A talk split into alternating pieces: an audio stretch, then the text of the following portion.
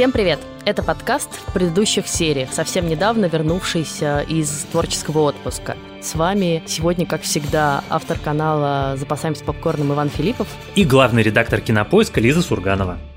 И сегодня мы будем обсуждать один из самых популярных и обсуждаемых громких э, российских проектов этой весны, да и не только российских. На самом деле про это отдельно хочется поговорить, что российские проекты вообще набирают силу сейчас. Это сериал «Вампиры средней полосы», который вышел в марте в онлайн-кинотеатре «Старт», но его также можно посмотреть теперь и у нас на Кинопоиск HD. Я на самом деле с тобой совершенно согласен. Я недавно понял, что когда мы в прошлый раз с тобой разговаривали про русский сериал, еще в прошлом году, то русские сериалы все еще как темы для обсуждения в подкасте, нам нужно было объяснять слушателям, почему мы вообще хотим про это поговорить. И потом на нас еще лились потоки говна, что мы продались, и вообще зачем вы это делаете, все сериалы ужасны. А сейчас я понимаю, что мы можем, скорее всего, по итогам этого года сделать прямо отдельный выпуск про какие-то значимые сериалы, и их там будет не два, не три, не пять 5, а может быть даже и больше. Это не может меня, э, честно сказать, не радовать, хотя я признаюсь честно, я за это сплю еще меньше, потому что я теперь смотрю сериалы не только вечером, но я теперь в 6 утра просыпаюсь, и пока дети э, спят, и мне не нужно их будить в школу, я смотрю новые русские сериалы.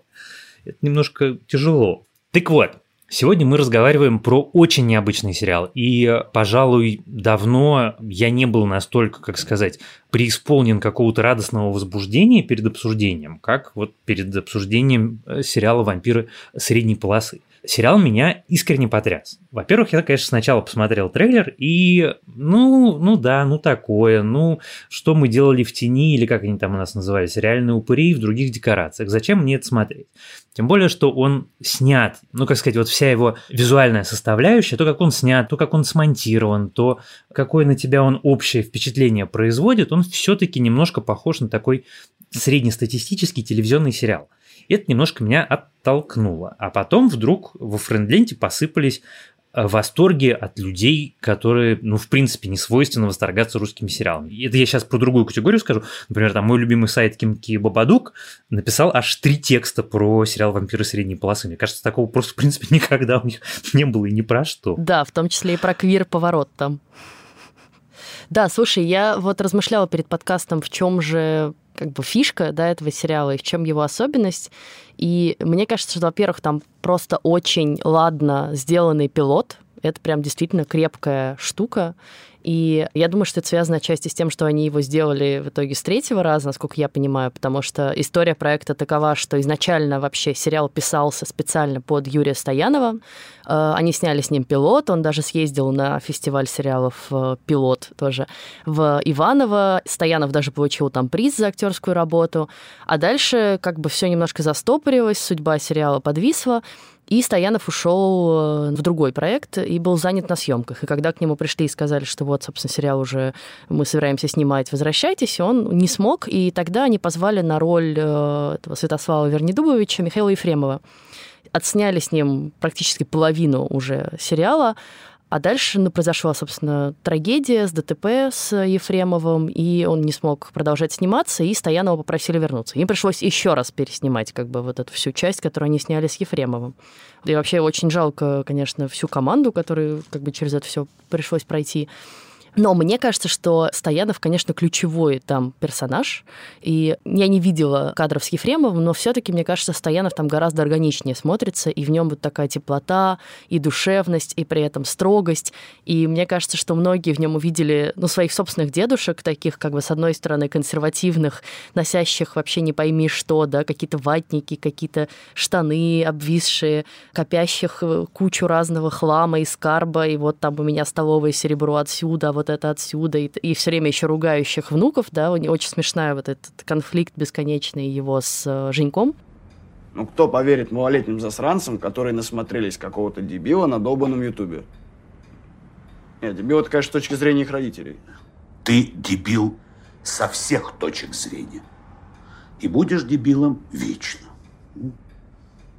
И при этом очень, на самом деле, в душе добрых, справедливых, да, как бы держащих семью, заботящихся обо всех. И э, вот я думаю, и судя по отзывам, это действительно так, что он э, как бы вытащил вообще на себе практически весь сериал. Ты знаешь, я хочу про это отдельно поговорить, а сейчас я хотел на секунду вернуться к Ефремову, потому что меня мысль про него, как исполнителя главной роли, не покидала, наверное, серии до четвертой.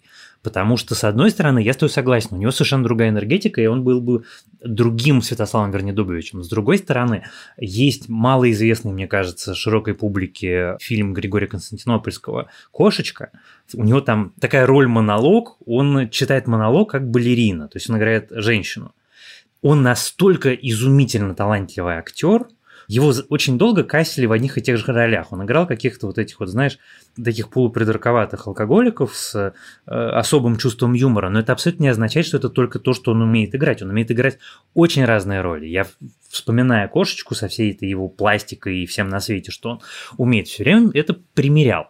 И тут я как раз, наверное, совершенно с тобой согласен, но у него другой подход, мне кажется, в принципе, к тому, как он видит людей и как он видит мужчин. У него он чуть более едкий.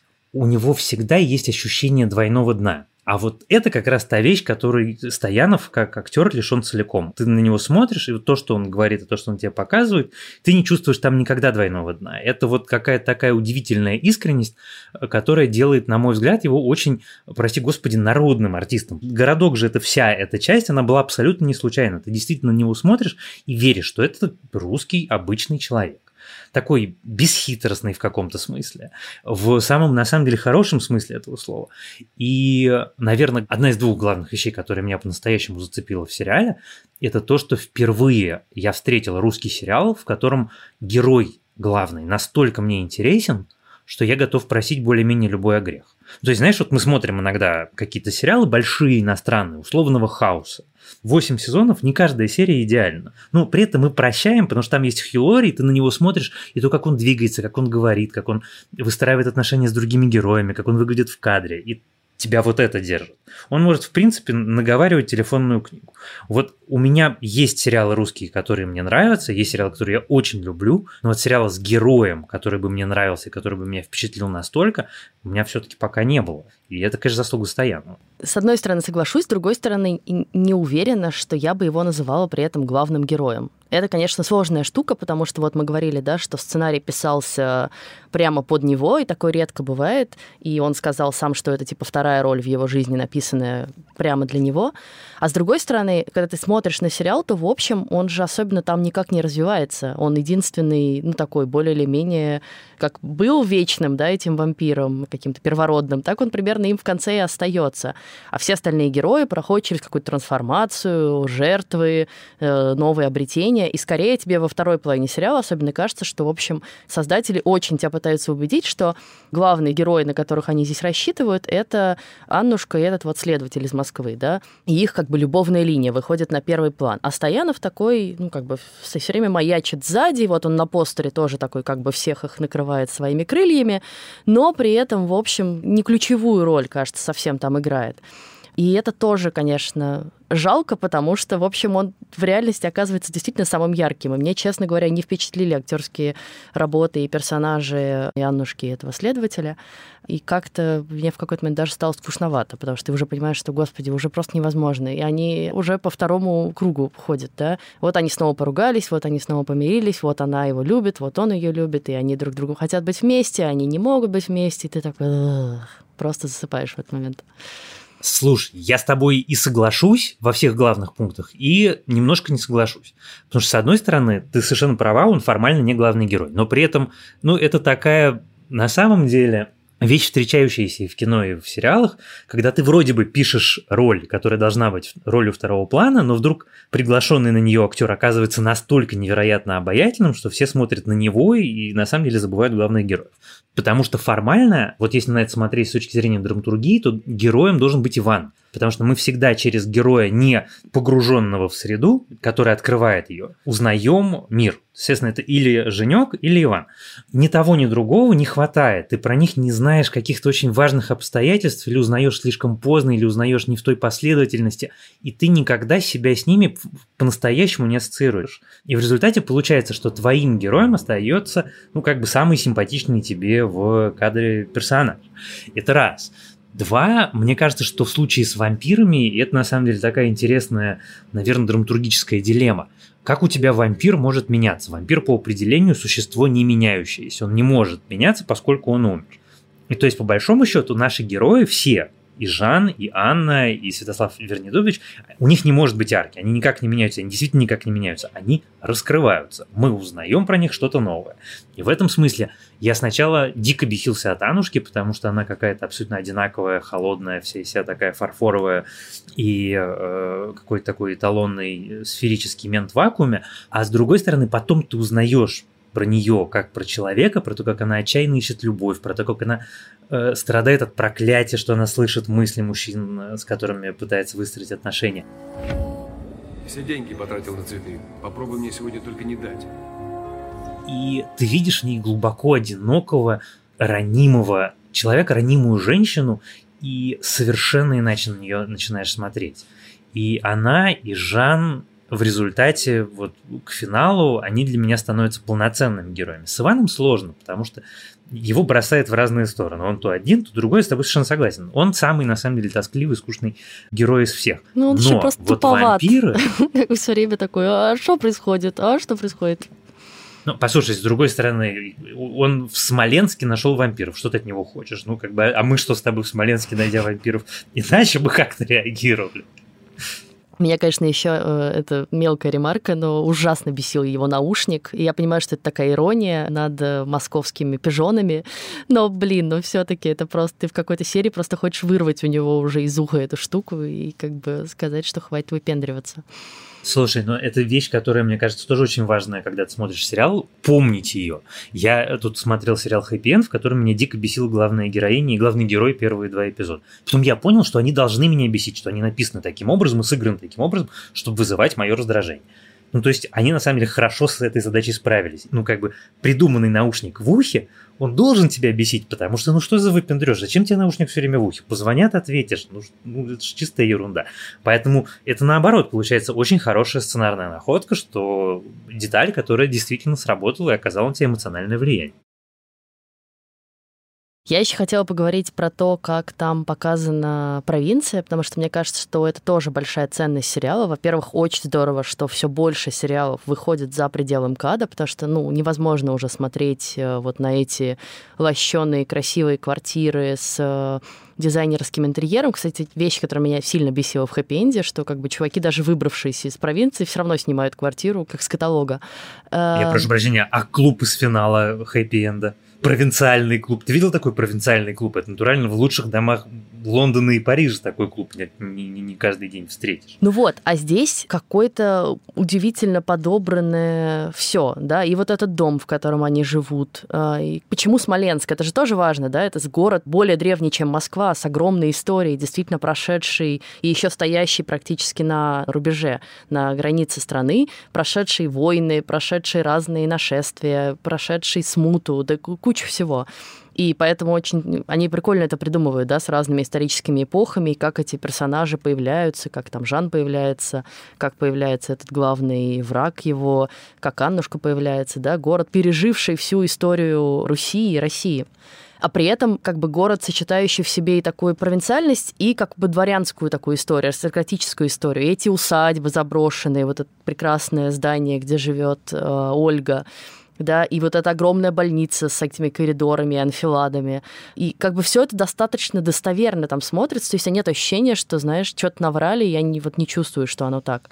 Потому что ты понимаешь, что все оно там действительно существует и какие-то люди симпатичные. И мне, на самом деле, ужасно захотелось поехать в Смоленск, как ни странно, после этого сериала, потому что я там была всего один раз в жизни практически проездом, всего несколько часов там по дороге в Минск, и мне очень захотелось на него посмотреть повнимательнее, просто погулять по нему.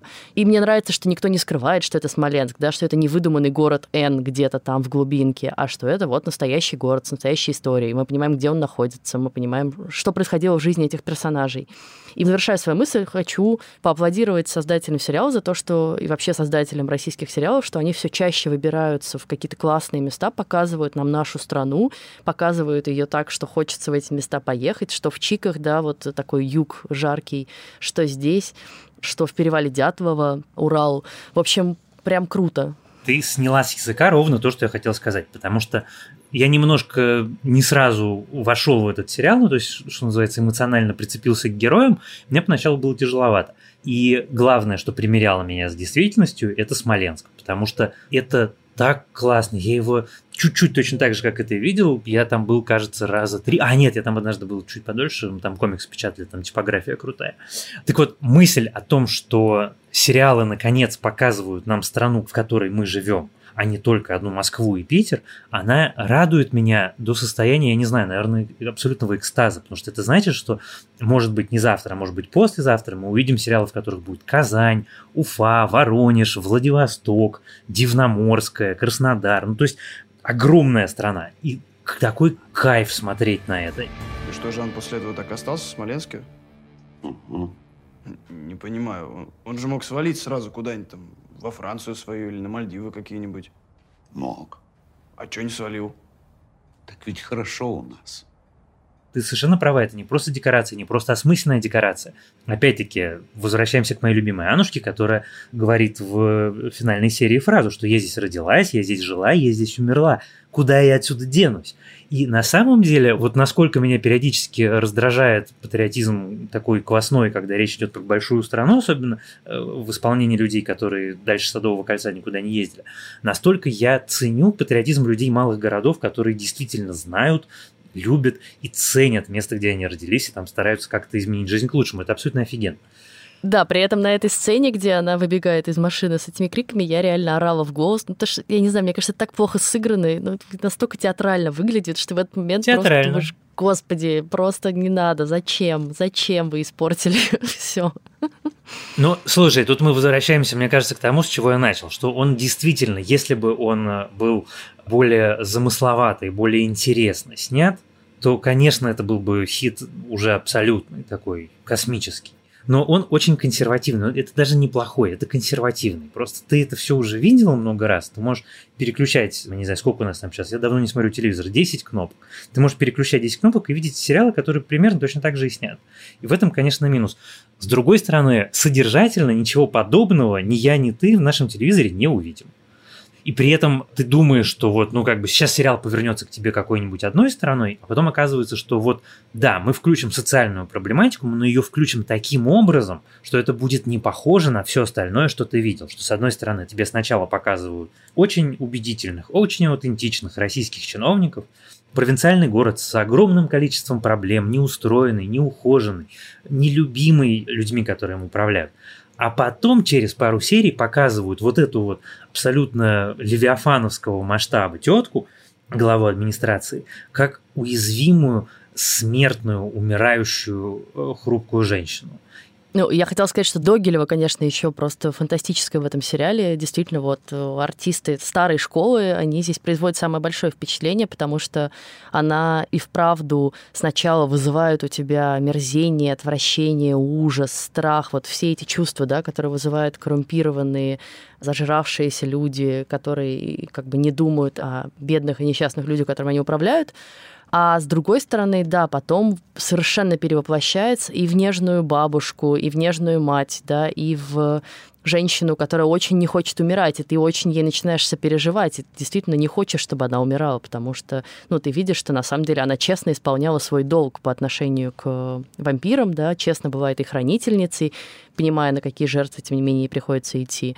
И, в общем, в конечном счете их не подвела. Я еще хотела сказать, возвращаясь к мысли про российскую глубинку в сериалах, мне кажется, это очень здорово, что это происходит еще именно сейчас, в пандемию, когда границы закрыты и возрождается и начинает процветать внутренний туризм. Все мы ездим очень много по России, открываем для себя новые места, и я очень надеюсь, что это поветрие окажется не поветрием, да, а окажется просто фактом нашей жизни, что мы будем видеть все больше классных мест в фильмах и сериалах, будем в них ездить, в них будет развиваться, соответственно, туризм и все это будет расти э, ну, просто за счет людей, которые об этом узнали и приехали. Послушай, ты знаешь, на самом деле это поветрие, которое началось даже до того, как случилась пандемия. Это вещь, на которую я обратил внимание, которая меня бесконечно радует уже на самом деле года два или три.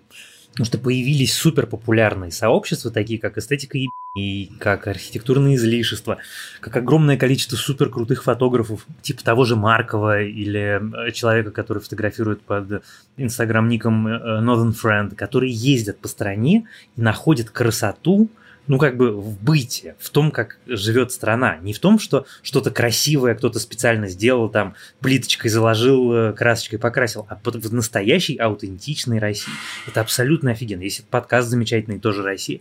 Это все, мне кажется, часть какого-то такого, э, в каком-то смысле, наверное, поколенческого ощущения готовности любить свою страну такой, какая она есть. Вот у нас были 90-е, условно говоря, когда мы ее не любили и хотели уехать были нулевые, когда ну, как-то мы ее игнорировали, потом были десятые, когда нам говорили, что она самая лучшая, закрашивая то, какая она есть на самом деле. И вот сейчас мы приходим к какому-то такому очень осознанному моменту, когда, да, она не идеальная, но мы способны полюбить ее даже в ее неидеальном состоянии, потому что мы любим ее не за соответствие идеалу, а за то, что она красивая, классная, аутентичная наша. Вот мы с тобой обсудили много вещей, которые мне кажутся важными, но не принципиальными. Но Сериал меня потряс двумя обстоятельствами, одно из которых меня вот прямо по-настоящему вынесло. Эту мысль недавно высказывал Шульман в беседе с Юзефович, но она на самом деле такая довольно универсальная. Вся массовая культура, все, что мы с тобой обсуждаем, все, что идет в кинотеатрах, все главное развлекательное кино, телевидение и сериалы, все утверждают новую мысль о семье, новую модель семейных ценностей. Это очень консервативная мысль о том, что семья – это самое главное. Но при этом у нее есть как бы важный подпункт. Но семья – это не обязательно мама, папа, 8 э, детей, грузовик. Семья может быть какой угодно. Это то, про что «Стражи Галактики», это то, про что «Пацаны», это то, про что практически любой большой фильм от «Форсажа» до э, чего угодно. Про то, что семья может быть какой угодно, и ты сам ее себе находишь и сам ее себе выбираешь. И вот выходят вампиры средней полосы, которые именно про такую семью – в которой люди разных эпох, разных происхождений, разных характеров, внешности, я не знаю, там про ориентацию никто особенно не говорит, неважно, но это национальностей, они объединены в семью, и это нормальная русская семья. Ты никогда не задаешься вопросом, что эти люди делают вместе друг с другом, потому что они ведут себя как семья. Они ссорятся как семья, они мирятся как семья, они встречают жизненные трудности как семья. И это настолько радикальная и революционная мысль для российского сериала, что э, я как бы, когда ее в себе осознал, я прям хотел аплодировать. Это ужасно круто. Это очень современно и очень неожиданно. Ну и в этом он, конечно, перекликается и с семейкой Адамс, да, тоже такой историей про вот как, вроде как странненькую, дисфункциональную семью, но все таки семью. И, конечно, с реальными упырями, которые во многом вдохновили, собственно, сценаристы этого сериала, где тоже вот, да, ты видишь э, сочетание странных э, личностей, которые, тем не менее, чувствуют себя единым целым, пусть и там все время ругаются друг с другом, ну там они скорее такие roommate ы, но, в общем, в конечном счете тоже семья. Bonjour, господа. Холодильник убери. Привет, Ух ты! У нас появился новый кормилец. Похвально. А то, откровенно говоря, Надоело уже вас всех на своем горбу тянуть. А я, знаешь, отдельно хотела поговорить про музыку в сериале, потому что это вещь, которая меня все время как-то триггерила. Ну окей, там действительно придумано всегда очень крутой вход в титры с этой песней Лугутенко, но дальше там начинают звучать старые песни Мумитроля, песни Агаты Кристи, песни еще каких-то групп. Ты думаешь, что происходит? Вот на дворе вроде бы 21 год, а не 2001, да? Там фильм «Брат 2» вышел очень много лет назад, а саундтрек здесь ровно такой же. И ничем, кроме как, видимо, какой-то очень большой любовью создателей сериала к этим группам и такому русскому року э, от начала нулевых, я это объяснить для себя не смогла, потому что даже в ночном клубе, где танцуют подростки 16-летние, начинают играть ремикс на Агату Кристи, и ты думаешь, что вообще, чуваки? Ты, ты знаешь, с одной стороны, наверное, да, с другой стороны, мне это нравилось, это такая музыка, на которой я в одиннадцатом классе рос. Да, да, я понимаю, они все на ней тоже выросли, но, блин, но все-таки на дворе 2021 год. Я вспомнил, как у меня был вопрос про музыку. У меня был вопрос не про Агату Кристи и Мумитроля, у меня был вопрос, почему главная русская песня про вампиров осталась за бортом этого сериала. Дуэт Бориса Гребенщикова и группы Наутилус Помпилиус под названием «Нежный вампир» которая просто, ну, настолько идеальна про все, что происходит на экране. Ее какому-нибудь Жану, да, и, и это просто абсолютно про него. Но, ну вот, э, будет второй сезон. Подарим этот, этот твой совет. Э. Я на самом деле хочу приквел про приключения молодого Святослава Вернедубовича, который становится вампиром. Про то, как он жил, как он стал вампиром. Это же, наверное, была чудовищная трагедия, как он видел, как умирали его близкие люди, как остался только один, вот этот несчастный и омерзительный Клим, который их злодей, который на самом деле, кстати, самое слабое место сериала. Вот все на свете хорошо, но это вот откровенная неудача. Это урок, который выучил Марвел, но не выучили еще, мне кажется, очень многие авторы, что сила героев и сила истории зависит от того, насколько сильный твой злодей. Если твой злодей неудачный, ты встречаешь его как рояль в кустах, то, в общем, ты получишь менее сильную, менее эмоционально насыщенную историю, чем мог бы в противном случае получить. Да слушай, мне кажется, там вообще в целом вся детективная линия не очень сильная, да, ты после первых э, пары серий и нескольких твистов от нее устаешь уже, и, в общем, тебе не так уже интересно, кто там на самом деле это все делает, потому что ты прав, здесь выходит на первый план совершенно другая история. Ну, сериал уже продлен на второй сезон. Я думаю, что он может быть э, сильнее и мощнее, такое бывает, да, когда э, первый сезон вот вроде как классный, но при этом в нем есть шероховатости, я думаю, что денег им дадут больше, и мы увидим и предысторию Святослава Вернедубовича, и вообще узнаем, откуда взялись вампиры-то, да, вот первородный вампир это что? Он родился таким уже прямо, или все-таки его кто-то таким сделал? Вот это тоже интересно. Я себе всегда представлял первородного вампира, тот, которого укусил какой-то прото-вампир, и он стал, значит, первым человека-вампиром. Ну, ну мы же должны узнать эту историю, да? Я очень хочу ее узнать. Кто такой протовампир, а где он? И вообще, где еще есть вампиры, да? Потому что пока мы видим их, они все в Смоленске локализуются. А наверняка они есть и в других городах. Слушай, ты упомянула фильм «Брат 2» и тем самым подвела меня к моей главной мысли. И... А это еще была до этого не главная мысль? Нет, это была не главная мысль, потому что главная моя мысль, она на самом деле в другом. Я же говорил, мне две вещи по-настоящему понравились и искренне меня потрясли. Так вот, все говорят про схожесть сериала с сериалом «Реальные упыри», с историей реальных упырей, а мне кажется, что э, «Вампиры средней полосы» — это русский Тед Ласса. Потому что вся эта история, она выстроена вокруг того, что сильный сознательно не проявляет свою силу. Сильный сознательно заботится о слабом. И что вся эта история, это первый на самом деле русский сериал, который своей главной мыслью ставит мысль о абсолютной ценности индивидуальной человеческой жизни. Такой абсолютный гимн гуманизма. Мы такого на самом деле в русском ни кино, ни сериалах давно, если вообще когда-либо встречали то, что вампир заботится о них, показывая о том, что он хочет быть человеком, и он сам становится человеком больше по отношению к людям, чем другие люди. Это чистый такой Тед Ласса, что вы, помнишь, это, вы путаете доброту со слабостью. И точно так же люди, которые окружают Святослава Вернедубовича, они путают доброту со слабостью. Он в любой момент, в общем, нам в первой серии это довольно отчетливо показывает, что он их сожрать всех может в любой момент. И то, что он их не жрет, это абсолютный выбор. А почему я вспомнил «Брат 2», потому что мне кажется, что вот мы жили сколько, уже больше, чем десятилетия живем в этой парадигме, в чем сила брат, сила в правде. А вампиры средней полосы предлагают нам новую парадигму. В чем сила? Сила в доброте. Сила в человечности. Ну или в любви, да? в таком глобальном смысле. И это мысль, которую мы с тобой много-много раз видели в иностранном кино, в фильмах, которые выигрывали Оскар, в каких-то выдающихся сериалах. А у нас мы ее не видели практически никогда и так убедительно, и так по-нашенски, и, в общем, на самом деле, без пафоса, с которым я это произношу, я произношу это с гораздо большим пафосом, чем это на самом деле есть в сериале. И, и меня это прям потрясло и восхитило. Ну, мы это, может быть, не очень много видели в фильмах и сериалах, но все-таки надо не забывать, что это, в общем, такая очень русская по своей э, натуре идея, да, и, и вышедшая из всей нашей классической литературы, да, про любовь, сострадание, милосердие которые в конце концов и двигают самыми лучшими людьми. Совершенно точно. А потом было 70 лет советской власти, которые добавили к этим, что между пунктом А и пунктом Б, ну, то есть между милосердием и изменением мира к лучшему, есть еще река крови, которую нужно, соответственно, сначала пролить, потом перейти в брод. Поэтому в этом смысле это как бы действительно продолжение великой русской культуры, но как бы вычеркивая вот эту вот пену совковой идеологии.